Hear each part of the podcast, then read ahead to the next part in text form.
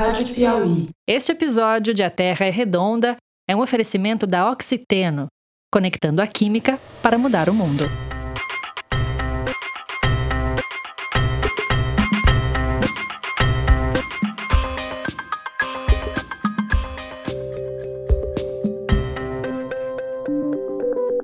Oi, eu sou Bernardo Esteves e está começando o sexto episódio de A Terra é Redonda, o podcast de ciência da revista Piauí. Enquanto o número de casos e vítimas fatais da Covid-19 continua subindo de forma acelerada no Brasil, a gente segue fazendo o programa de casa, em condições de captação de áudio que nem sempre são as ideais. Peço que vocês compreendam as eventuais imperfeições. A essa altura da pandemia, já está claro para muita gente que a saída mais segura que a gente tem para esse pesadelo é o desenvolvimento de uma vacina que previna a infecção pelo novo coronavírus. E as vacinas são justamente o tema desse episódio. A gente vai falar dos esforços para o desenvolvimento de uma vacina contra a Covid-19. Mas a gente quer também entender o movimento de ativistas que são contrários às vacinas. Se as vacinas ajudaram a salvar muitos milhões de vidas nos últimos séculos, por que será que tem gente que recusa essa forma de prevenção? Mas antes vamos voltar um pouco no tempo. Nem tanto tempo assim. O carnaval de 2020. Faz só três meses, mas parece que foi em outra era geológica. Isso foi pouco tempo antes de a pandemia chegar oficialmente no Brasil e mudar radicalmente o jeito que a gente vive e se relaciona com as pessoas. Essa entrevista foi feita no curto intervalo entre o carnaval e a quarentena, no estúdio onde a gente costumava gravar o podcast, no Rio de Janeiro. E quem eu chamei para abrir esse programa não foi nenhum cientista, foi uma amiga chamada Elisa Menezes, que é editora de livros. Eu encontrei ela no Boitolo, que é um bloco bem anárquico que sai no domingo de carnaval, no Rio de Janeiro. E a Elisa e um grupo de amigos dela estavam com uma fantasia bem curiosa. É, eu estava fantasiada de movimento anti-vacina. Na verdade, era uma fantasia coletiva, né? Éramos quatro fantasiados. Então, a nossa fantasia consistia em uma pintura corporal muito simples, que eram pintinhas vermelhas no corpo todo, para emular um sarampo, uma catapora. Camisolas, daquelas camisolinhas de hospital, né, que a gente usa quando é internado, por cima da roupa cartazes com dizeres simulando que nós fôssemos ativistas contra a vacina, né? E tinha também a cereja do bolo, que era a Sara, a Sarampinha, que era uma boneca que estava também toda com pintinhas vermelhas e que era nossa filha, né? E que estava ali ilustrando essa ideia de é, meus filhos, minhas regras, né? A Elisa e os amigos dela não passaram despercebidos. Eles eram aquele grupo que ficava todo mundo apontando e comentando no meio do bloco. Nunca usei uma fantasia que provocasse tantas reações para o bem e para o mal, né? Tem pessoas pedindo para tirar foto. Mas o que chamou muito a nossa atenção é que muita gente ficava entre, assim, olhares incrédulos, assustados e receosos. Então a gente percebia que as pessoas achavam que era sério. Então tinha umas interações muito engraçadas. Assim, a mais extrema foi um folião que chegou pra gente e falou assim: eu tava vindo aqui dar um soco em vocês, Uau. mas aí eu entendi que era piada. E começou a falar, porque eu trabalho no INCA, e é um absurdo, porque as pessoas. O INCA é o Instituto Nacional do Câncer, né, aqui no Rio de Janeiro. Isso, exatamente. As pessoas têm que vacinar, e a gente falava assim, amigo, isso é uma crítica, a gente está fazendo uma piada, a gente, todo mundo aqui se vacinou. Então tinha esse tipo de reação que, que foi muito surpreendente, né, pra gente. Que, essa experiência ensinou a vocês sobre a relação dos foliões com as vacinas? Olha, eu acho que a, as vacinas estão em dia. Então, acho que é, as pessoas estão bem conscientes, pelo menos naquela bolha onde eu estava, que é um público, né? Por mais que seja um bloco de carnaval, a gente sabe que tem um recorte social, que tem um recorte econômico. É, mas é um público que está bem consciente sobre as vacinas, assim, não... ou fica horrorizado com medo de, de fato, eu ser contra a vacina, ou ri, né, e sabe que, que enfim, que tem que se vacinar e que é, esse obscurantismo não, não pode ter espaço, né, na nossa sociedade. Quem ouviu o último episódio do podcast sabe que tem dezenas de medicamentos sendo testados no Brasil e no mundo em pacientes com Covid-19. E sabe também que a gente não deve apostar todas as fichas no desenvolvimento de uma droga para sair da pandemia.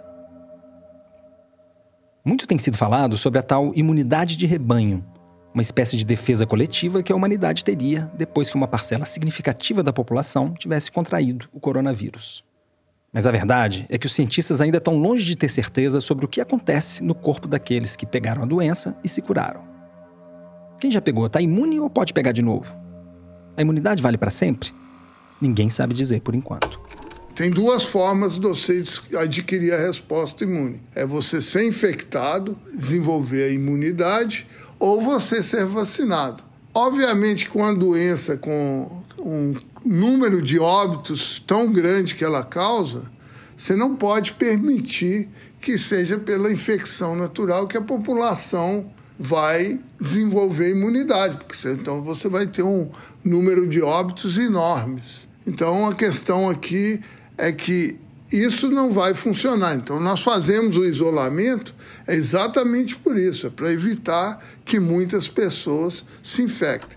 Esse é o imunologista Ricardo Gazinelli, que é professor da UFMG e pesquisador da Fundação Oswaldo Cruz, a Fiocruz, em Minas Gerais. No caso da Covid-19, isso aí já foi calculado que 70% da população tem que estar imune para você ter esse efeito da imunidade coletiva. Né? Então, obviamente, nós não podemos deixar 70% da nossa população adquirir a infecção naturalmente, que isso ia levar a um número de óbitos enorme. Então, essa é a razão é, da, da vacina ser tão importante. O Ricardo está à frente de um desses vários grupos de cientistas que estão na corrida por uma vacina eficaz contra o novo coronavírus. De acordo com a Organização Mundial da Saúde, no começo de maio já tinha mais de 100 vacinas contra a Covid-19 em desenvolvimento no mundo todo. Oito delas já tinham licença para partirem para ensaios clínicos. O grupo do Ricardo tem cientistas da Fiocruz e do Instituto Butantan, em São Paulo. Eles estão tentando criar uma vacina a partir do vírus influenza, que causa a gripe. Então, nós acreditamos que se a gente vencer todas as etapas de desenvolvimento da vacina, nós não vamos precisar investir enormemente numa planta industrial para a produção da vacina. Então, já teria assim, o caminho e a tecnologia já estabelecida para isso. Outra razão que a gente pode dizer é que essa também essa tecnologia de usar o vírus influenza para vacina, é, o nosso grupo já domina tem bastante tempo. Então nós já usamos essa tecnologia aí desde 2005, nós já desenvolvemos vacina em modelos experimentais para diferentes tipos de infecções e com sucesso. O grupo do Ricardo está modificando geneticamente o vírus da gripe para introduzir nele os genes que, no coronavírus, são responsáveis por fazer os espinhos que ele usa para invadir as células humanas. O Ricardo contou que o grupo dele está terminando de construir o vírus que vai ser usado na vacina e logo vai poder passar para a fase de testes. Se você ouviu o último episódio aqui do A Terra é Redonda, já sabe que esses testes são extremamente importantes para garantir a segurança e a eficácia de um medicamento. Pois bem, o desenvolvimento de uma vacina é parecido e não pode abrir mão desses testes. Por isso, esse é um processo que pode levar anos. No começo da pandemia, o mundo todo assistiu com assombro ao esforço chinês para erguer do nada um hospital que ficou pronto em 10 dias. Infelizmente, o processo para desenvolver uma vacina não pode ser tão acelerado assim. Na verdade, a gente já está num processo acelerado, só que em outra escala de tempo. O equivalente desse esforço monumental, se a gente for fazer uma comparação, seria conseguir desenvolver uma vacina em coisa de um ano ou um ano e meio. Isso se tudo der certo ao longo do caminho. Mas nem sempre é o caso processo de desenvolvimento de vacinas normalmente é um processo demorado, né? demora 8, 10 anos muitas vezes. A vacina, só para você ter uma ideia, a vacina que foi desenvolvida em tempo recorde foi a vacina da cachumba, que demorou aí 4 anos e meio. Obviamente, com a questão da pandemia, a tendência é que isso vai acelerar e então, estamos com a expectativa aí que vacinas vão ter sido desenvolvidas aí entre um ano e dois anos. Agora, a gente tem ouvido, Ricardo, mais de uma centena de vacinas né, contra o coronavírus em desenvolvimento em todo o mundo. E algumas farmacêuticas estrangeiras já falam em colocar alguma coisa no mercado até o fim desse ano. Eu queria lhe perguntar o seguinte: qual a importância de a gente ter uma vacina brasileira, mesmo que a gente já tenha uma equivalente estrangeira disponível comercialmente antes disso? Bom, primeiro lugar é que nós também não sabemos se a vacina estrangeira vai funcionar. Esse é ponto um. Ponto dois, talvez seja até o mais importante, porque vamos assumir que a deles vai funcionar. A demanda global hoje de vacina é enorme, né? Você pensa, nós temos uma população de 8 bilhões de habitantes na Terra. Né? Então você vai ter que ter uma produção assim, de bilhões de doses. Isso se a vacina funcionar com uma dose, né? Se tiver que dar duas doses, são, é o dobro. Então esse é um problema. Então imagina aqui, situação imaginária. Vacina na Inglaterra, ou nos Estados Unidos, ou na China, que são as que provavelmente estão mais adiantadas, funcione. Então você vai começar uma produção industrial. Se você vai construir fábricas, né, vai tentar fazer fábricas rapidamente, né, mas demora já um pouco. Eles vão primeiro suprir a demanda deles, né? Os Estados Unidos 350 milhões de doses, a China um bilhão e meio. Então, a primeira coisa, esses países vão suprir a demanda deles. Depois, qual que seria a segunda prioridade? Os países vizinhos. Então, você vai ter um, um problema aí de número de doses a ser produzido. E isso pode demorar é, mais de um ano para poder chegar a uma produção que consiga suprir o mundo inteiro. Então, essa é uma razão de você ter essa tecnologia e o desenvolvimento da vacina brasileira o mais rápido possível. Foi justamente pensando na facilidade de produção em larga escala que o grupo do Ricardo escolheu desenvolver uma vacina a partir de um vírus influenza adaptado. Isso porque o Brasil já tem uma capacidade instalada capaz de dar conta da demanda. Lembra que a gente está falando aqui de uma população de mais de 200 milhões de brasileiros. É irônico que, no meio da maior crise de saúde pública global dos últimos 100 anos, a grande esperança para tirar a humanidade dessa pandemia seja justamente uma vacina. Isso deve ter dado um nó na cabeça das pessoas que são contra a vacinação obrigatória. Vamos pegar, por exemplo, o caso do presidente norte-americano Donald Trump. Antes de ser eleito, mais de uma vez ele chegou a disseminar o boato de que a vacina contra o sarampo pode levar ao autismo.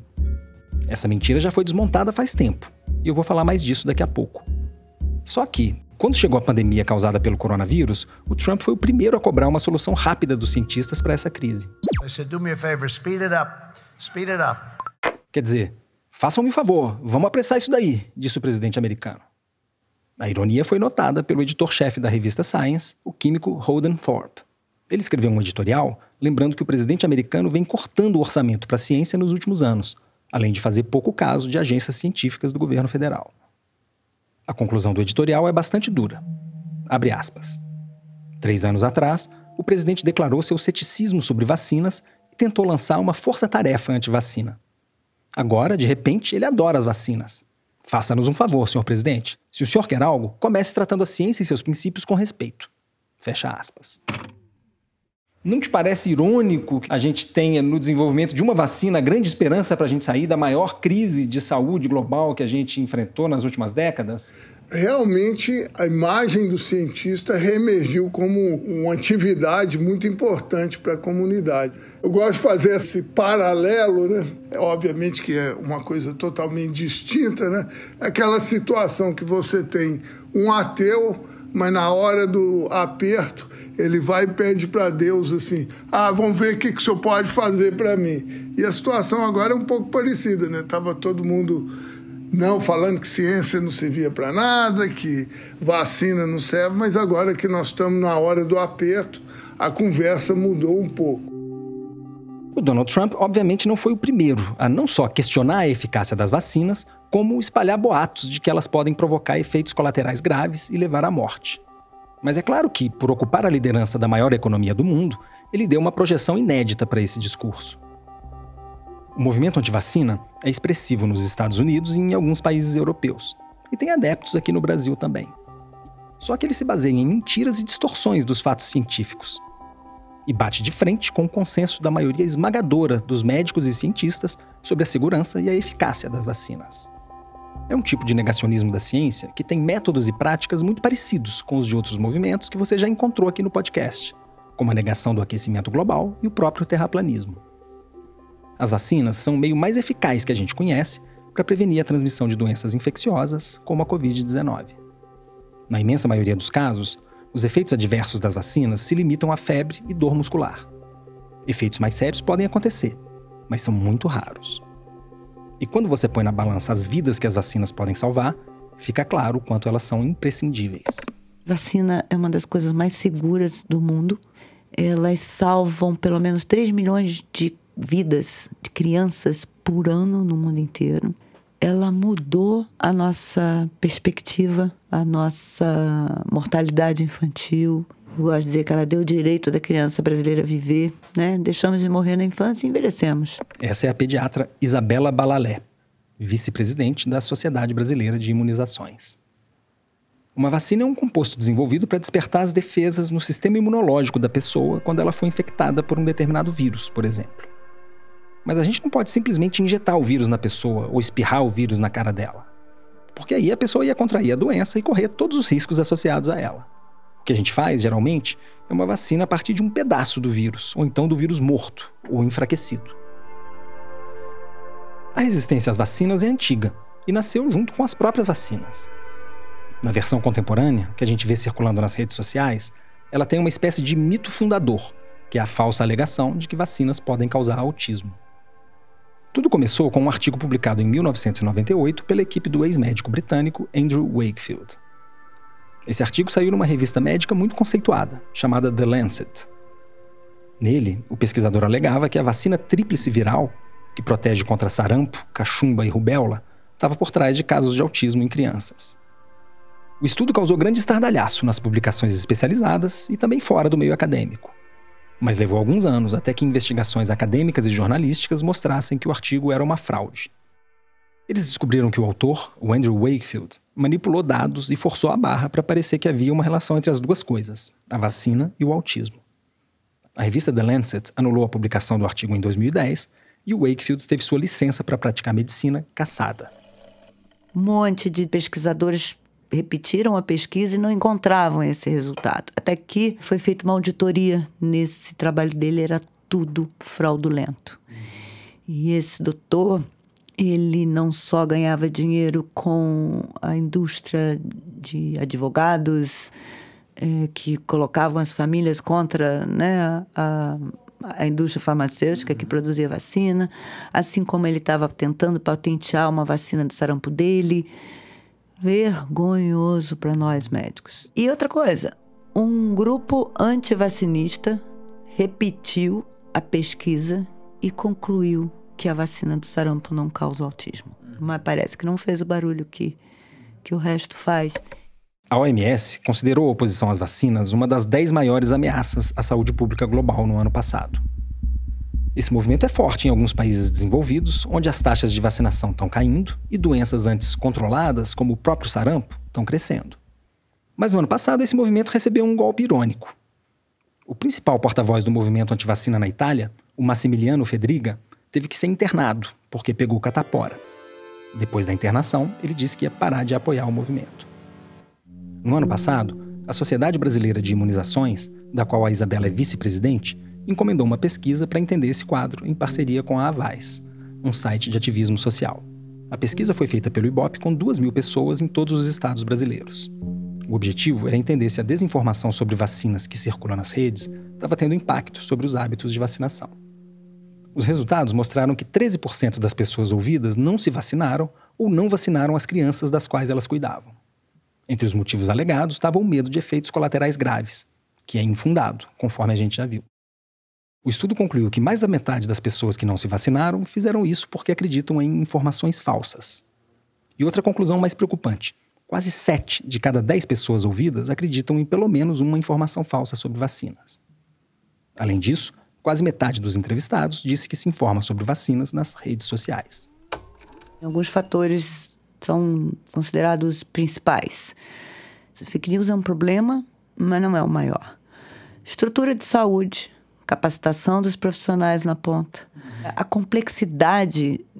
Antigamente eram cinco vacinas no calendário. E era fácil. Agora a complexidade é grande. Um dos fatores que o Ministério coloca como um problema é o acesso. Apesar da gente ter mais de 34, 36 mil salas de vacinação no país, não dá para falar que a gente não tem acesso. E a amnésia, uhum. para mim, é muito importante, porque na hora que você vê na tela da televisão que está tendo um surto de influenza, 2016. Todo ano é um sacrifício vacinar a população contra a gripe. Em 2016, que não saía da mídia tradicional, né? As mortes, internações, etc e tal, eu vi filas nas clínicas privadas. Olha só. Pessoas em busca, fazendo cinco horas de fila em busca de vacinar, pagando. E todo ano a gente tenta que eles procurem o posto para tomar vacina de graça. É a percepção de risco. Febre amarela, né? Quando a gente começou o surto, nossa, tinha briga tinha confusão nas filas. Então o brasileiro não acredita em vacina? Acredita sim, o que ele não acredita é no perigo. Eu conversei também com a pesquisadora Daiane Machado, que está estudando justamente o movimento anti-vacina nas redes sociais. Ela é jornalista de formação e está fazendo doutorado em política científica e tecnológica na Unicamp. A partir do que você tem observado até aqui, Daiane, você diria que é possível a gente identificar um grupo ativo anti-vacinas operando no Brasil? É, sim, a gente tem um grupo ativo que a gente considera que é antivacina, mas se você me permitir, Bernardo, eu queria só esclarecer um ponto que a gente costuma utilizar o termo antivacina de uma maneira muito despreocupada. E o que, que é o movimento antivacina, né? O próprio termo antivacinação foi criado no século XIX, quando a gente tinha oposição à única vacina que existia na época, que era a vacina contra a varíola. Sim. Então o contexto era diferente, as motivações dessas pessoas eram completamente diferentes diferentes. E com o passar do tempo a gente voltou a usar né, esse termo para nomear qualquer pessoa que falasse mal de vacinas. E por que, que isso é errado? Porque o termo não dá conta de lidar com um fenômeno que é muito mais complexo do que gostar ou não de vacinas. A gente tem que considerar que tem uma série de espectros dentro desse tema que é o que a gente chama de hesitação à vacinação, né? É quando as pessoas têm um, um, determinado nível assim de pé atrás com alguma vacina ou com todas as vacinas. Então, tem quem recuse algumas vacinas, mas que consuma outras. Tem quem só adie o calendário vacinal, mas tome as vacinas do mesmo jeito. Tem gente que obedece ao calendário, mas não se sente completamente seguro. Né? Então, tem toda essa gama de espectros além do movimento em si. E os motivos também para deixar de se vacinar também podem ser diversos. Né? Então, dependendo do país, pode ter a ver com os custos financeiros. Não é um problema que a gente tem no Brasil, porque a gente tem acesso a uma grande quantidade de vacinas via o Sistema Único de Saúde, mas, por exemplo, nos Estados Unidos, onde muita gente não tem acesso ao plano de saúde, as pessoas têm que pagar pelas vacinas. Elas não passam nem pelo atendimento emergencial, quem dirá incluir a vacinação na conta, né? Então, tem a ver com outras coisas, com a disponibilidade das vacinas no sistema de saúde, com a dificuldade dos órgãos de se comunicar com a população de maneira mais efetiva, de mostrar que as vacinas são importantes. E também tem a ver com esse impacto da desinformação que a gente vive hoje. Então, o que a gente chama de antivacinação são pessoas que deliberadamente espalham desinformação sobre vacinas com alguma motivação em vista. Então, é uma campanha de desinformação intencional e estruturada. A percepção da Daiane de que tem gente interessada em disseminar desinformação bateu com o que eu ouvi do Júlio Croda. O Júlio é diretor do Departamento de Imunizações de Doenças Transmissíveis do Ministério da Saúde. Quer dizer, era no momento em que a gente gravou essa entrevista, no finzinho de fevereiro. Ele acabou deixando o governo no fim de março. Vamos torcer para que o substituto dele se paute pela mesma visão técnica da gestão de saúde que o Júlio mostrou nessa entrevista. Queria saber se na avaliação do Ministério da Saúde o Brasil tem também um movimento sério e consistente anti-vacinas? Sim, é assim, o que a gente vem vivenciando nos últimos cinco anos é o aumento crescente do movimento anti-vacina no Brasil, principalmente influenciado por sites estrangeiros. Existe já diversos sites, páginas de web é, no Facebook, no Instagram, em diversas outras redes sociais que estão traduzindo o conteúdo desses sites anti-vacina do Hemisfério Norte e disponibilizando aos brasileiros. O que a gente também vem observando é que existem interesses comerciais importantes em relação a isso, né? principalmente é, disseminadores que têm interesse em produtos naturais. Então, existe todo o interesse também comercial em termos é, de produtos naturais que são comercializados e são comercializados livremente, né? Então, assim, existem sites que defendem a não utilização de vacina por um comportamento naturalista, de utilizar produtos naturalistas, e nesse sentido a vacina seria um produto é, que, que poderia trazer algum mal para a população. O Júlio citou um exemplo em que as fake news sobre saúde tiveram um efeito bem concreto sobre a população do Acre. Ali, parte da população deixou de tomar a vacina contra o vírus HPV, que pode causar o câncer de colo de útero. E isso possivelmente porque elas acreditaram em notícias falsas. Circularam nas redes sociais relatos de desmaios e crises epiléticas que foram atribuídas à vacina. Um estudo da USP com algumas das pacientes mostrou depois que os sintomas relatados não tinham relação com a vacina. Os pesquisadores concluíram que as pacientes apresentaram uma crise de fundo psicológico, que parecia ser uma crise epilética, mas não era. E isso acabava contagiando outras meninas que viam os relatos nas redes sociais. A culpa não era da vacina, mas o estrago já estava feito. Hoje, o Acre que possui uma das menores coberturas de HPV do Brasil e o dobro da incidência de câncer de colo de útero. Um desafio importante para quem lida com as notícias falsas é que, ao contrário do que diz o ditado, a mentira não tem pernas curtas nas redes sociais. Pelo contrário, há estudos mostrando que as fake news se espalham mais rápido do que as notícias verdadeiras. Se não bastasse isso, a suscetibilidade das pessoas para acreditar numa fake news nem sempre depende do grau de instrução, como bem lembrou a Isabela Balalé. Vamos lembrar quem, quem é a nossa população, qual é a extensão do nosso país, como as coisas chegam nos diferentes municípios, grandes, pequenos, norte, sul, nordeste, etc. E tal. Então, eu não vou imaginar que uma pessoa lá da região rural, ela está impactada por fake news e por isso não foi vacinar. E a cobertura vacinal é baixa. As pessoas que, que mais entram nisso, né, do antivacinismo, são pessoas muito bem informadas, mas que muitas vezes isso pode acontecer até com um médico. Não sabe avaliar a informação. É muito perigoso isso. Agora, com coronavírus, meu Deus do céu, o que eu tenho recebido, você vê áudios de pessoas que se dizem médico e ninguém confere. Então, assim, a minha dica é: o que não vem de uma instituição de confiança e de renome, não compartilha. Não compartilha. Aquele áudio ou post que te traz uma novidade que ninguém sabia, não compartilha. A chance de ser falso é grande. Quem me ajudou a entender melhor as redes de desinformação sobre vacinas no Brasil foi a Daiane Machado, que está fazendo um doutorado sobre o tema na Unicamp. A pesquisa dela ainda está em andamento. Mas uma coisa que já dá para dizer é que o movimento antivacina no Brasil é muito mais forte nas redes sociais do que no mundo real. Já nos Estados Unidos e na Europa, os ativistas contrários à vacina têm mais presença em protestos, manifestações e fazendo lobby junto a governantes, como o Donald Trump. Um dos grupos mais ativos no Facebook, por exemplo, tem mais de 13 mil membros hoje. Muita gente que chega buscando informação lá dentro acaba encontrando teoria conspiratória e essa exposição pode se influenciar na tomada de decisão, né, sobre se vacinar ou não. A Daiane levantou no estudo dela os principais argumentos que os ativistas anti-vacina defendem na internet. Como era de se esperar, a falsa ideia de que uma vacina pode causar o autismo está entre as mais espalhadas. Mas as fake news sobre vacinas não param por aí tem alegações, por exemplo, de efeitos colaterais que seriam muito graves, né, da vacinação. Os movimentos citam constantemente a presença de ingredientes perigosos nas vacinas. Tem muita gente também que defende que contrair as doenças é mais seguro do que expor as crianças aos riscos que as vacinas poderiam trazer. Também tem o mito de que as vacinas sobrecarregariam, né, ou poderiam prejudicar o sistema imunológico de alguém. Tem gente que diz que diminuição de doença não é uma coisa que se deve a vacinas, seria causada por outras coisas, como, por exemplo, saneamento básico, água potável, alimentação saudável. E aí, dentro dessa pegada, a gente tem também uma das coisas mais famosas, e que eu tenho visto muito nas pesquisas, que é a associação da desinformação sobre vacina com a promoção de um estilo de vida natural, de tratamentos alternativos e aí você desenvolve uma relação de confiança com aquele produtor de conteúdo, e aí depois de um tempo aparece um material que traz alguma desinformação, e por causa dessa relação de confiança, é, pode ser que você esteja mais vulnerável e, e que você acabe acreditando né, nessa desinformação.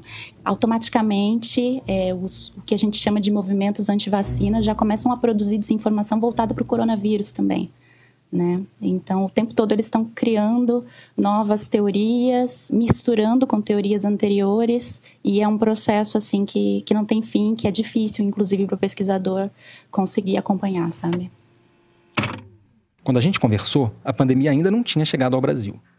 Numa altura dessas, a Daiane já deve ter uma boa coleção de notícias falsas que estão circulando sobre o coronavírus. Os especialistas até criaram um termo para nomear a montanha de fake news que surgem durante uma pandemia se chama infodemia. O movimento antivacinas pode até não ser tão influente assim no Brasil. Mas se a gente olhar para as estatísticas, a gente vai ver que os brasileiros estão se vacinando cada vez menos com o passar do tempo. Será que essas duas coisas estão ligadas? O índice que descreve a parcela da população que se imunizou contra uma doença é chamado de cobertura vacinal. E o que os números do Ministério da Saúde mostram é que a cobertura vacinal está caindo para muitas doenças. Em alguns casos, está caindo vertiginosamente. Vamos comparar como evoluiu entre 2015 e 2019 a cobertura vacinal para várias doenças em crianças de até um ano. A proteção para hepatite A caiu de 97% para 59%. No caso da meningite meningocócica do tipo C, a queda foi de 98% para 63%. Os números da poliomielite, uma doença erradicada no Brasil, são alarmantes. Essa doença a gente consegue prevenir com uma vacina em gotas, aquela do mascote Zé Gotinha. Se manda, Zé Gotinha está chegando. Pois bem, a cobertura vacinal para polio caiu de 98% para 61% em quatro anos. Você sabe o que isso significa, né? Se um paciente com polio vier ao Brasil e infectar alguém, tá cheio de criança não imunizada pelo país afora. E essa doença com sequelas terríveis pode voltar. Uma que estava erradicada e já voltou é o sarampo, a doença que é o alvo preferido dos boatos anti-vacina. Em 2016, o Brasil recebeu o certificado de território livre de sarampo pela Organização Pan-Americana de Saúde. Só que a doença voltou com tudo em 2018 e explodiu no ano passado.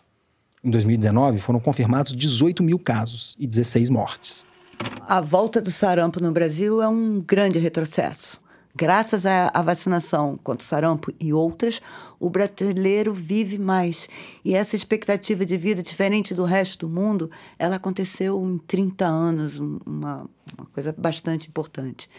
Então, ter o sarampo de volta é, é resultado de uma amnésia. Esquecemos do sarampo. Médicos com menos de 30 anos de formado nunca viram sarampo. Não passa na cabeça do médico com menos de. Agora passa, né?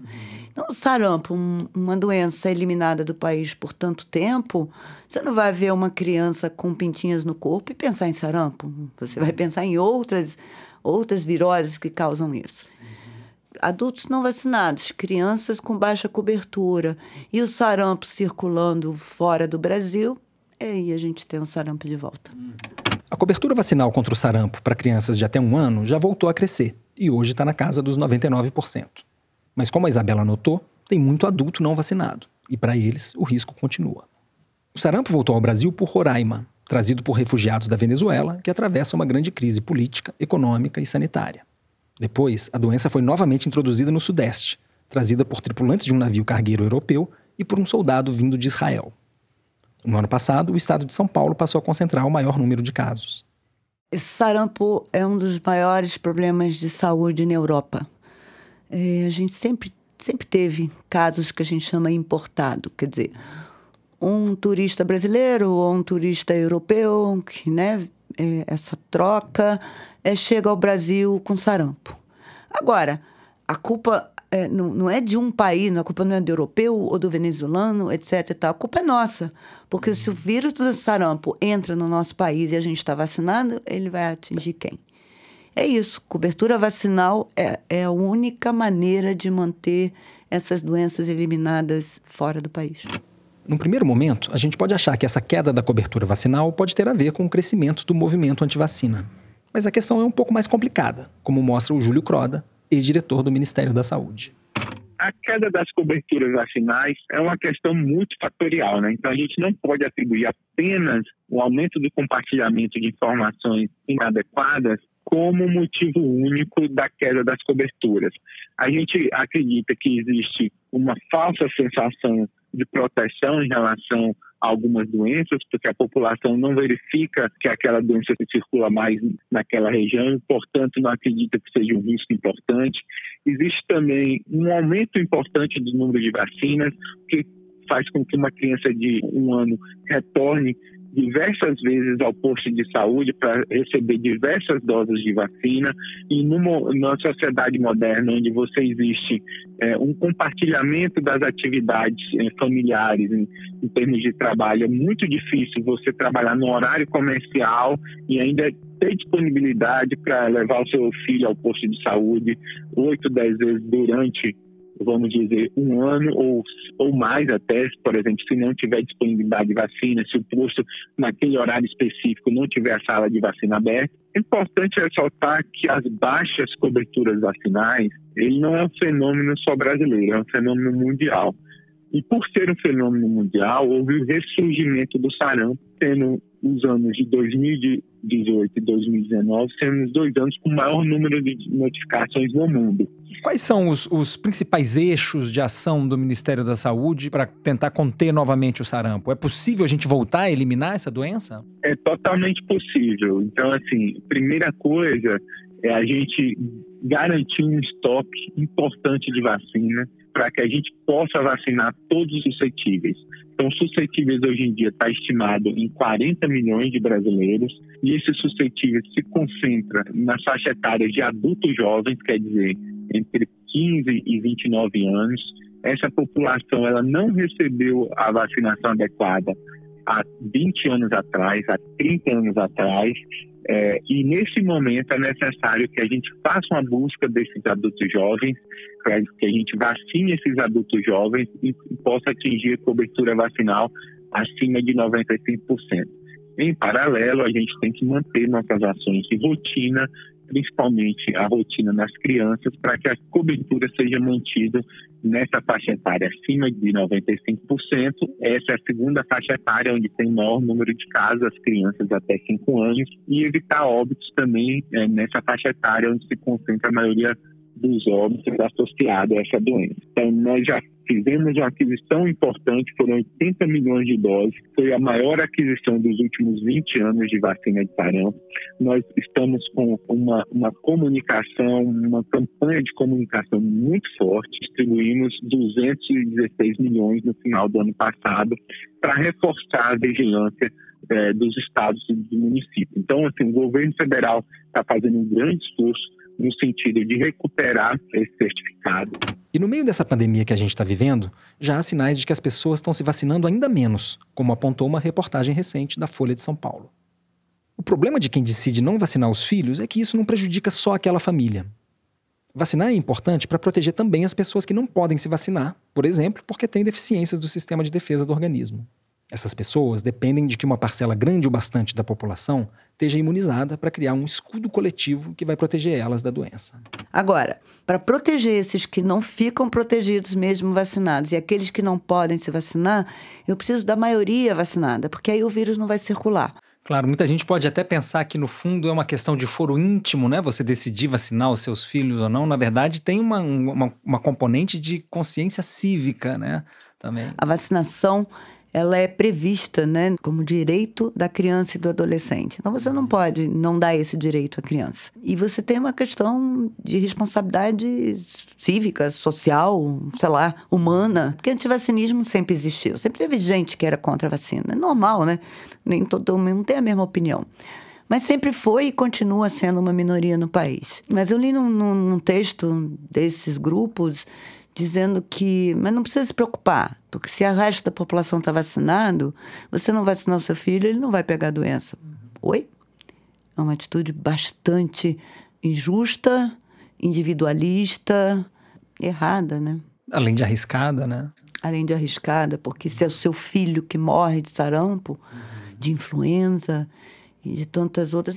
E algumas pessoas estão começando a querer escolher. Não, essa eu vou tomar, essa eu não vou. A sua percepção da gravidade da doença não é a percepção real dos dados, dos fatos. Eu também levantei esse assunto quando entrevistei o Jaime Benchimol, um historiador da saúde que é pesquisador da Fiocruz no Rio de Janeiro. Como é que a gente pode rebater o argumento da resistência uh, que diz que o Estado não deve ter ingerência sobre os corpos das pessoas, né? Como é que a gente reage a isso? Há uma coisa que se sobrepõe ao interesse individual, que é o interesse coletivo, é a, é a ideia intrínseca da saúde coletiva. Nós somos pessoas que vivemos em sociedade, somos interdependentes. Então o Estado tem a obrigação de cuidar pelo interesse coletivo. E isso vale para as doenças infecciosas, entendeu? Se você não imunizar uma percentagem grande da população, entendeu? Você coloca em risco todos os indivíduos.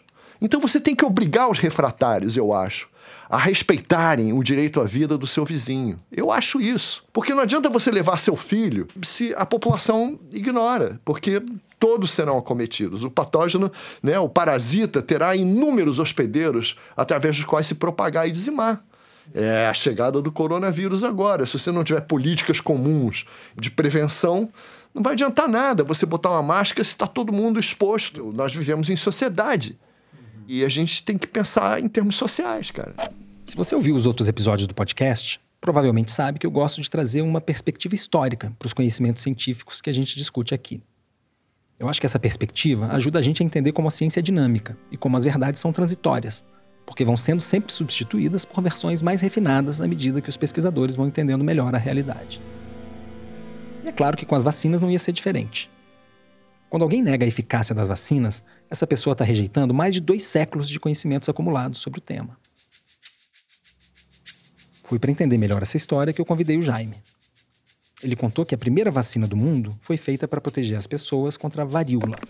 Na verdade, essa história ela tem dois grandes esteios. Né? Você tem uma prática milenar de variolização da Índia, da China, enfim, que chega à Europa é, no começo do século XVIII, né? que era uma prática intuitiva de você retirar o pus vacínico e inocular ele numa pessoa que não tinha doença e, com isso, induzir uma forma é, atenuada de pessoa para pessoa. Né? Na China, os caras sopravam um pozinho no nariz das pessoas.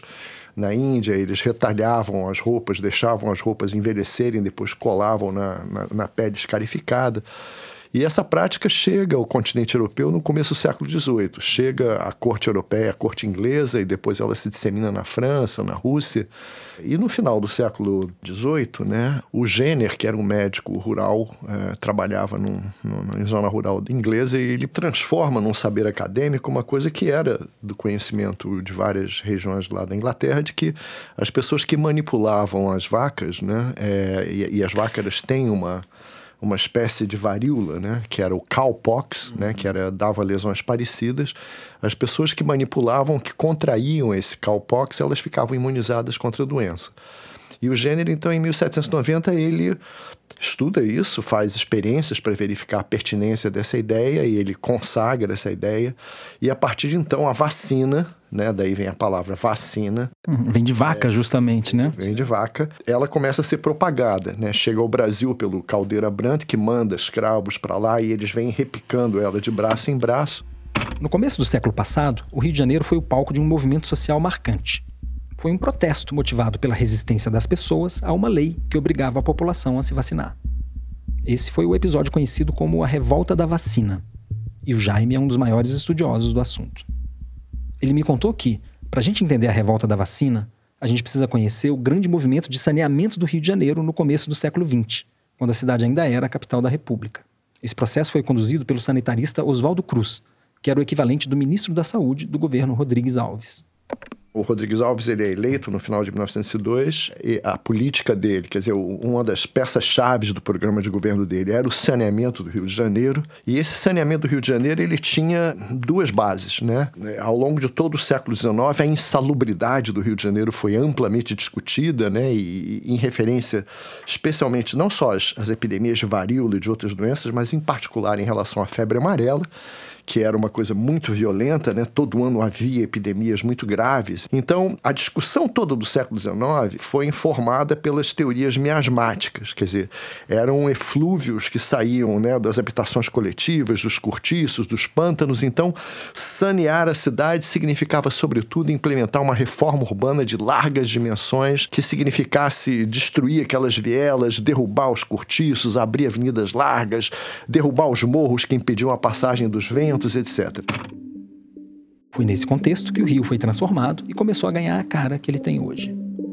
O Jaime contou que um dos pilares da política de higienização da capital foi uma lei que tornava obrigatória a vacinação contra a varíola. E isso num momento histórico em que os presidentes tinham muito mais poder do que têm hoje. Imagina se o Bolsonaro pudesse tomar medidas tão autoritárias no meio dessa pandemia? Mas, enfim, o Oswaldo Cruz ele propõe um projeto de lei reinstituindo a obrigatoriedade da vacinação e da revacinação contra a varíola. E o projeto de lei era um projeto draconiano, entendeu? A ideia era que você não conseguiria casar, não conseguiria trabalhar num, num emprego público, não conseguiria, enfim, você teria várias coisas vetadas sob pena de multas, entendeu? E punições caso você não se submetesse à vacinação obrigatória. De acordo com a análise do Jaime, foi a imposição autoritária que motivou os revoltosos da vacina. E, e, eu acho que a revolta da vacina ela tem que ser vista dentro desse contexto. Esse é um contexto em que a capital do Brasil está passando por um verdadeiro terremoto, uma coisa que nunca tinha acontecido. Quer dizer, você pulverizar né, toda aquela área urbana da cidade velha, isso não significa apenas pulverizar os prédios, mas você pulverizar um conjunto de relações sociais que está instalada naquela cidade. É um contexto de modernização, mas modernização autoritária. E nesse contexto, com os ânimos já exaltados, com uma, uma situação política extremamente tensa, é que avança esse projeto de lei da vacina obrigatória. A revolta da vacina é uma combinação de um grande motim popular e de uma população que está sendo escorraçada dos seus alojamentos, da sua vida tradicional, né? somada a movimentos de oposição ao governo que tiram proveito dessa circunstância. Os positivistas, especialmente a igreja positivista, que toma né, uma bandeira que é uma das bandeiras tradicionais do antivacinismo que floresce na Europa, que é o Estado não tem o direito de impor técnicas de cura, quer dizer, é uma bandeira extremamente liberal, quer dizer, cabe ao indivíduo escolher se ele quiser se vacinar, tudo bem, mas se não quiser, não, o Estado não pode impor isso a ele. Isso eclode né, quando os jornais publicam um projeto de lei que tinha sido redigido pelo Oswaldo Cruz com essas medidas draconianas. E aí então irrompe essa grande sublevação popular no Rio de Janeiro e ela se prolonga por quase uma semana. São combates muito violentos na cidade. Todos os sinais dessa modernização são destruídos, né? Os combustores né, dos postes de iluminação pública, as vitrines. A cidade está em obras, então ela é um terreno extremamente propício para essa guerra de barricadas que se trava no Rio de Janeiro, né? Os bondes são tompados, os paralelepípedos são usados para formar barricadas, né? Quer dizer, os restos de obras são usados como armas, né? Então é, tem uma dinâmica impressionante, entendeu? Assim, o, o vulto desse motim popular que rompe no Rio de Janeiro. A cidade parou praticamente, né? a Marinha é colocada de prontidão, além das forças policiais, o Exército e os bombeiros são mobilizados, entendeu? O, o governo usa todo o seu aparato repressivo e com muita dificuldade ele consegue neutralizar esse levante popular. A revolta da vacina foi duramente reprimida pelas forças da ordem e rendeu um saldo bem amargo para a população. Foram 945 prisões, 461 deportados, 110 feridos e 30 mortos, conforme registram os livros de história. O governo acabou voltando atrás e não chegou a regulamentar a lei que instituía a vacinação obrigatória. Alguns anos depois, em 1908, o Rio viveu a sua pior epidemia de varíola de todos os tempos. E aí a história foi diferente. O que aconteceu foi uma corrida da população para se vacinar. Impossível não lembrar da fala da Isabela Balalé, de que o brasileiro não acredita é no perigo. O Jaime lembrou também que a população brasileira aderiu maciçamente às vacinas na segunda metade do século passado e que isso foi muito importante para a saúde pública no Brasil.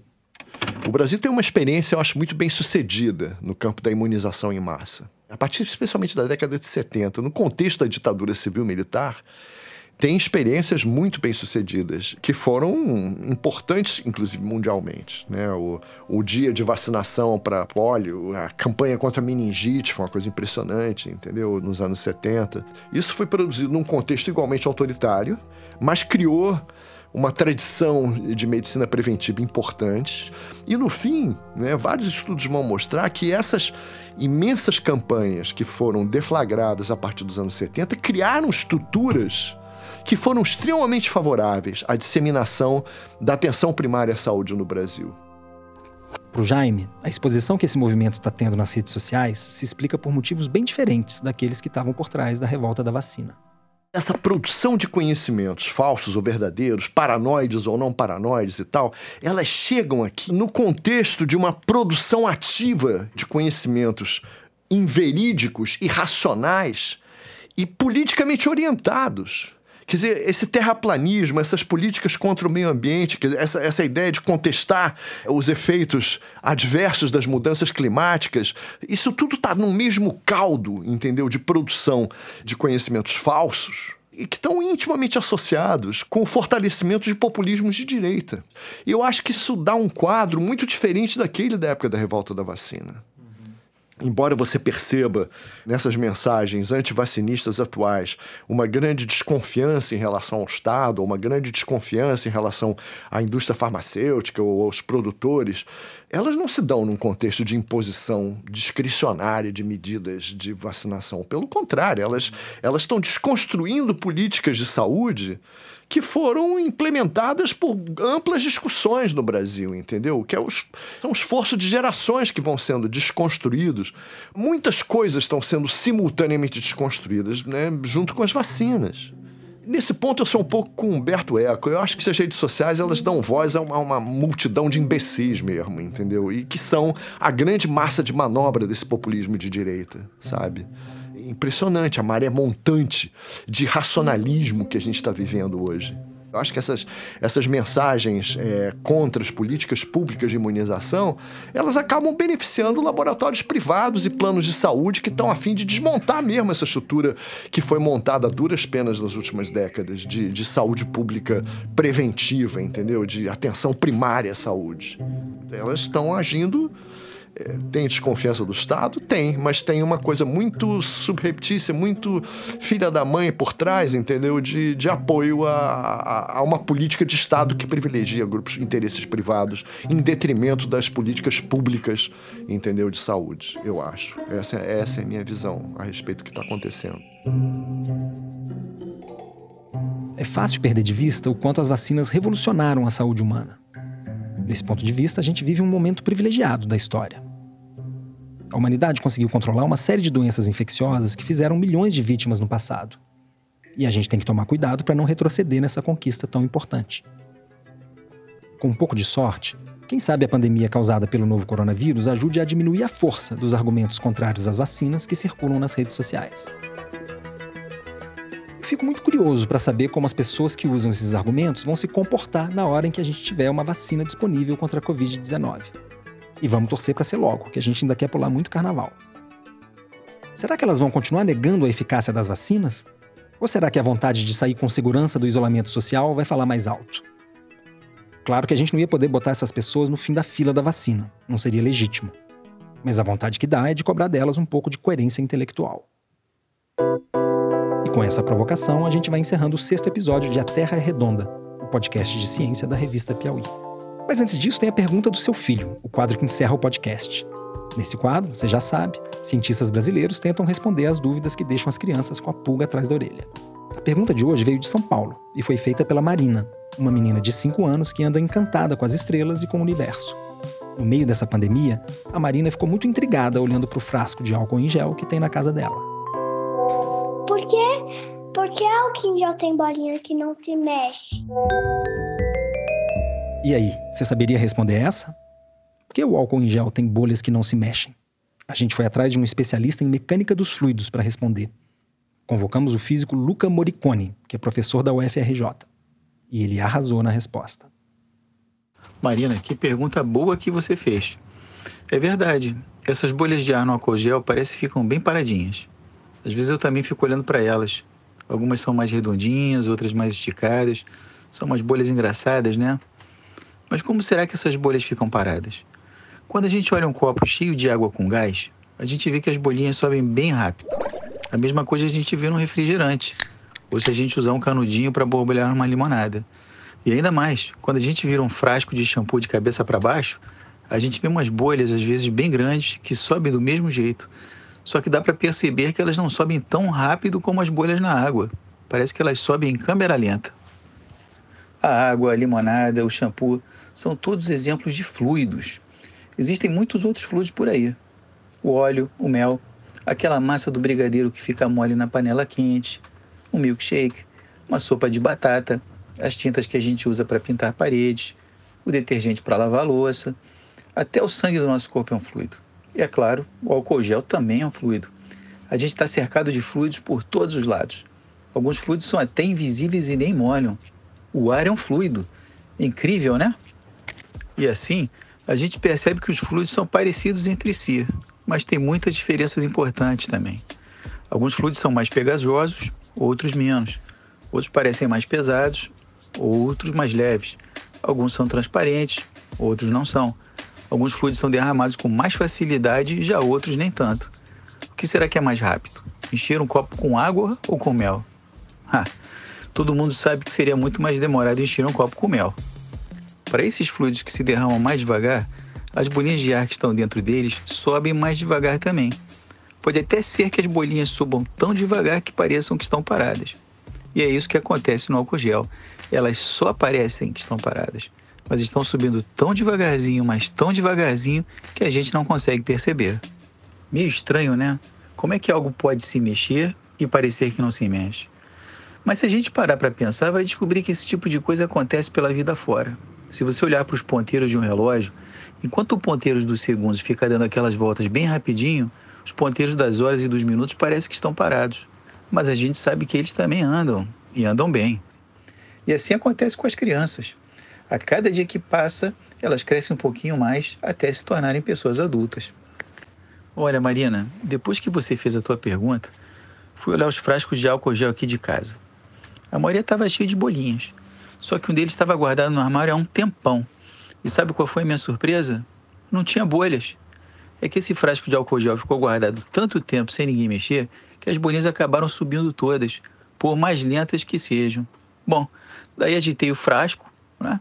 E ele ficou cheio de bolhas de ar de novo. Fica mais bonito. Espero ter respondido a sua pergunta, Marina. Mantenha sempre a sua linda curiosidade. Você também quer que um cientista responda a pergunta desconcertante do seu filho, da sua sobrinha, do seu irmão mais novo? Manda para cá que a gente cuida disso. É só gravar a pergunta da criança pelo celular e mandar para o nosso e-mail terrarredonda@revistapiauí.com.br ou então por mensagem para a página da Revista Piauí no Facebook. Próximo episódio, daqui a duas terças-feiras, vamos contar como a pandemia de Covid-19 está afetando a Amazônia. Enquanto isso, te convido a ouvir os outros podcasts da Piauí para se informar sobre o coronavírus. Eu mesmo tenho participado toda semana do Foro de Teresina para repercutir as últimas novidades sobre a Covid-19 no Brasil. Mas tem pandemia também no Maria Vai com as Outras e no Luz no Fim da Quarentena. Esse podcast é uma produção da Rádio Novelo para a revista Piauí. Quem dirige A Terra é Redonda é a Paula Escarpim, que também assina o roteiro comigo e com a Flora Thomson DeVoe. A produção é da Mari Faria e da Aline Scudeler. A checagem de apuração é do Plínio Lopes. A montagem é da Clara Helstab e a música original é da Mari Romano. Algumas entrevistas desse programa foram gravadas antes da quarentena, no estúdio Rastro, com o Dani Di. Mas o resto do episódio foi gravado no estúdio que eu improvisei aqui em casa, com um cobertor. A finalização e a mixagem são do João Jabassi. A coordenação digital é da Kellen Moraes. E quem cuida das redes sociais é Isabela Moreira.